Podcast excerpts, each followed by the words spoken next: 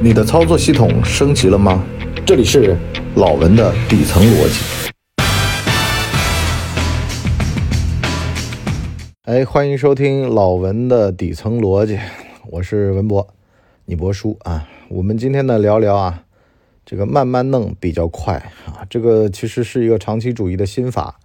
我之前呢也说过，可是呢，我今天啊得说一个不一样的版本。话说啊，这个人啊，几岁开始都不晚。比如说啊，我呢是在七年前开始做播客，完事儿呢，英语呢也是前几年慢慢拾回来，今年呢才读研究生，都三十大几了。完事儿呢，有人啊就跟我开玩笑说啊，不说啊，你都这把年纪了。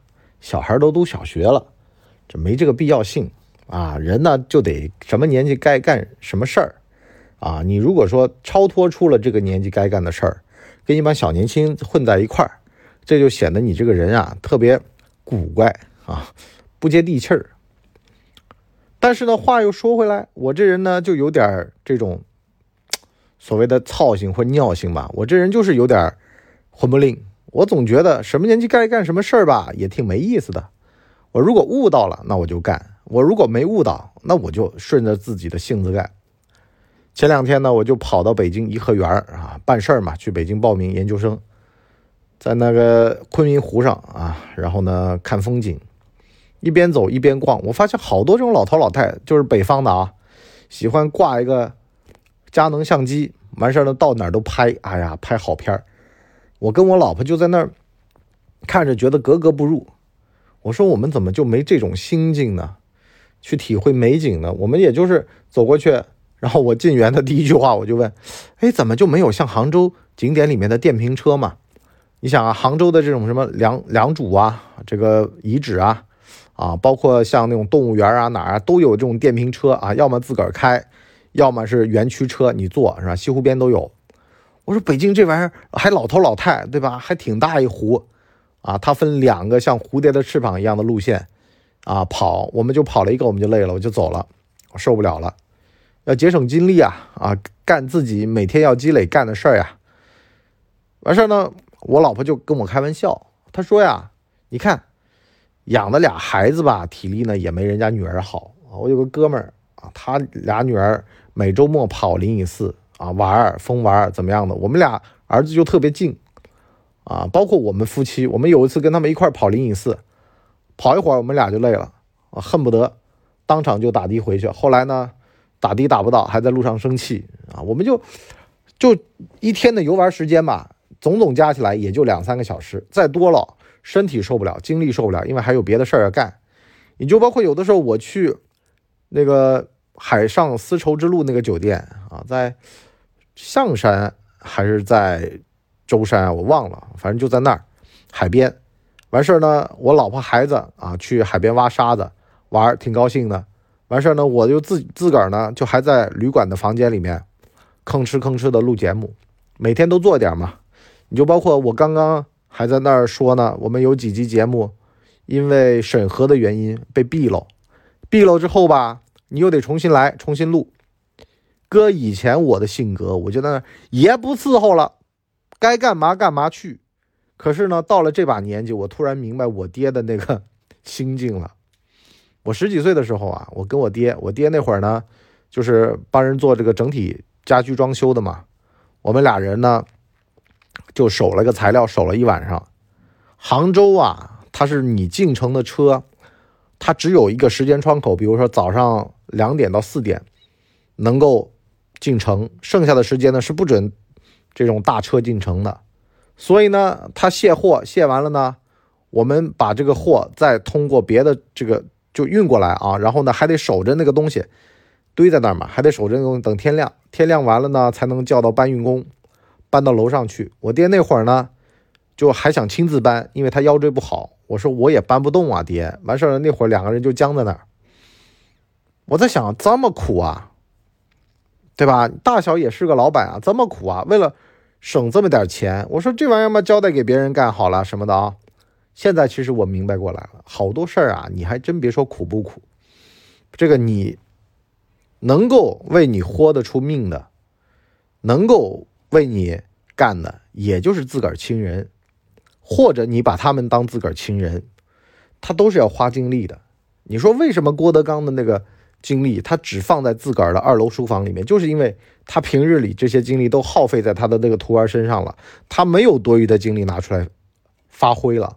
所以呢，什么饭局啊什么的都不去，啊，跟于谦完全不一样。为什么呢？于谦是一个人，于谦他不负责一大家子吃饭，所以呢，他可以尽情的弄马场、开饭馆啊，各种各样的事儿都做。这完全不是一路人。啊，虽然他俩在一块说相声，什么意思呢？你就必须得为了你热爱的这个事儿，或者说你这口吃是吧？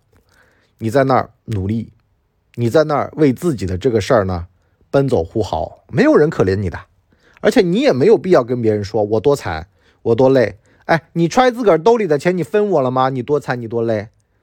啊，你演技不好，你怪谁呀？啊，你的片酬分我们了吗？你看这些明星其实就是找骂，所以呢。我的一个方法论呢，就是你的精力在哪儿，哪儿就能长出一朵花来。你就包括嘛，像我爹原来啊，就是一个工人啊，这个木工厂的工人。后来呢，自个儿自学，因为呢，这个当时的装修行当比较好，然后呢，就自个儿自学画图啊，干嘛的。精力放在哪儿，就长出一朵花来。精力放在这儿，放在那儿，我就看在眼里。我自个儿呢也是这样。我十几岁的时候，有一次。学校的小比赛里面得了个唱歌比赛的奖吧，得完了之后，哎，十随之位。然后呢，那个比赛的老师就说：“哎，你这个再修炼修炼啊，你现在是第三名啊，三等奖什么的，修炼修炼，去找个老师。”其实呢，我觉得他就是给自个儿拉客。但是小孩不懂啊，小孩总觉得老师的话很对啊。完事儿呢，就去市场上找了个最贵的啊，没找他。我不知道这老师后来后不后悔啊？呃，然后呢？就去学唱歌，我还记得还跑到那老师家里面，我妈还找那老师商量说找什么老师，那老师暗示半天，我妈就是不接领子。我妈那意思就是说，要找就找最贵的啊。那老师就扫眉大眼的。后来呢，就唱歌嘛，唱歌学啊，干嘛的？你精力放在这儿，后来拿了奖啊。我记得那年 CCTV 歌手大奖赛，我还拿了一个当地的一等奖啊。虽然四个人分七千两百块钱啊，每人能分到一千多吧。然后呢，那大哥说。哎呦，我拿这钱跟我女朋友去旅游了，没了。你看看，但是啊，你的精力花在这儿了，这就能长出的花来。我一路的方法论都是这样，每天练早功，每天坚持浇灌。你包括现在这个时间点下午了，我刚好有会儿空。别人的工友嘛，肯定是找人打牌啊，找人喝茶，找人玩去了。我呢，现在就躲在我们这个夜班保安的值班间里面，是吧？给大家录节目。这就是得一点一点去浇灌的呀，你不可能说一蹴而就，啊，就横空出世了，天上掉下来的。你演戏也是一步一步演出来的呀。从李沁被人喊她是荧屏上的美女，到她现在稍微有点起色，当中已经过去五年了，对吧？好多人都是一路熬上来的，不是说你有点起色你就完了，你有点起色到你大成，到你成为中生代演员，这都十几年的路啊。你那个古天乐现在五十岁了，一路每年是劳模般的演法，一年好几部片子，天天在你面前刷存在感。为什么？曲不离口，拳不离手。你做演员，你就得必须每年保持很高的产量，是吧？这样的话才能够在你盛年的时候拿出最好的作品。我前段时间不是解释过吗？为什么这些老板这么忙？从来就空不下来，因为也就这几年的光景好的时候，多挣钱，多攒人脉，多做事儿，啊，等这轮过去了，就下去了，也就轮不到你了。所以呢，也就趁这会儿多干点儿啊，多为社会做点贡献，哎，多给自己的子女，多给自己的家族谋点福利。其实很简单，这个时间窗口在，你是风口上的猪，你说句屁话都能听，能够改变这个世界。等你下去了，你啥也不是。所以呢。在成功的时候享受事业，在下坡路的时候享受生活，这才是人应该有的这个状态。而且呢，你会发现啊，好多人特别厉害，触类旁通，啥都会。你比如说易烊千玺吧，演戏演个李密也那么好，完事儿呢，跳街舞又能跳得非常的棒，呃，再加上呢，电影也演得不错，演那个小北啊，少年的你，就发现怎么全能了。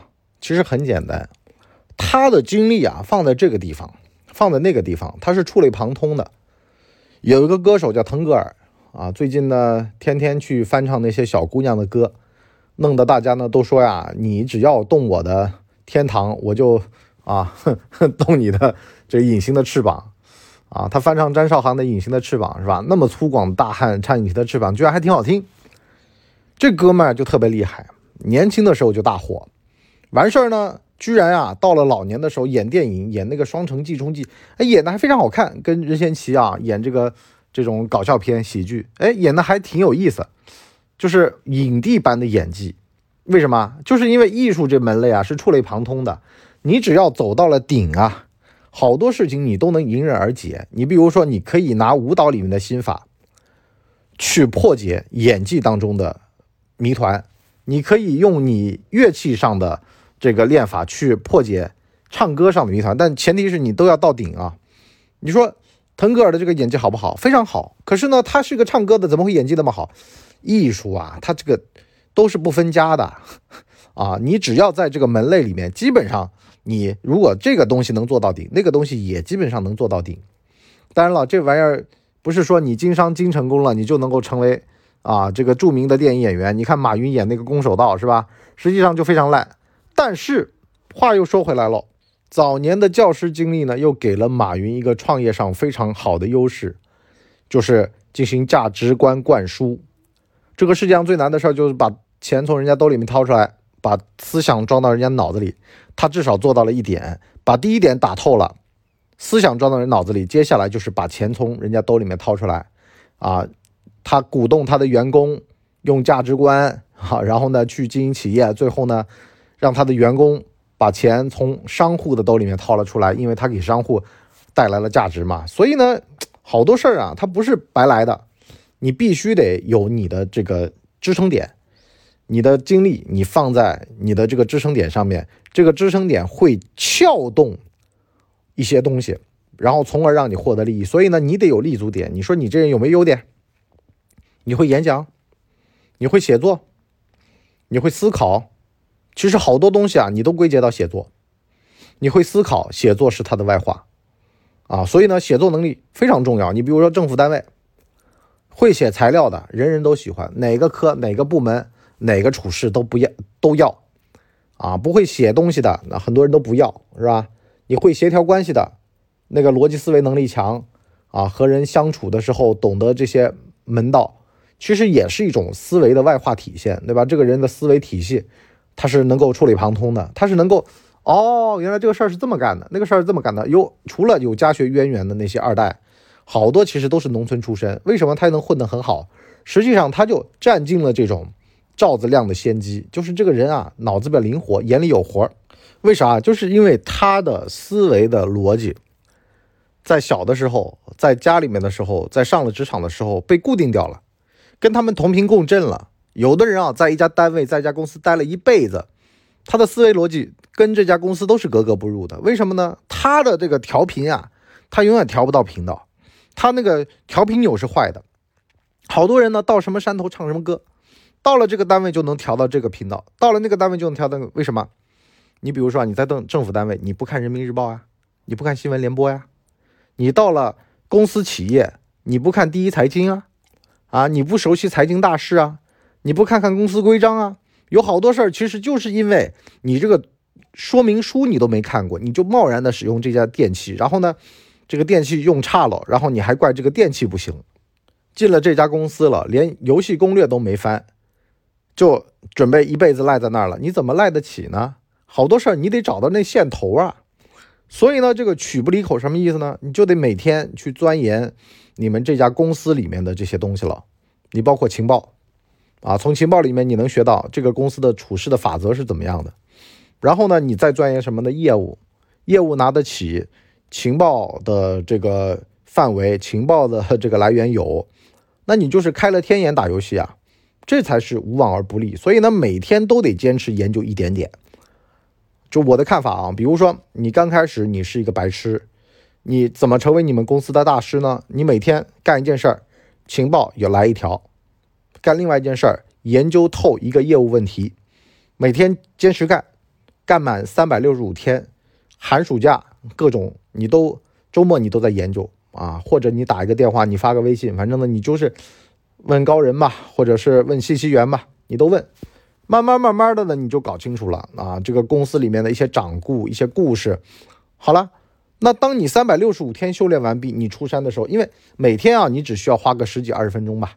可是呢，一年积攒下来了不得的，你对这个公司的掌握，你的情报员三百六十五个故事在那儿呢，你的业务问题有三百六十五个业务问题在那儿呢。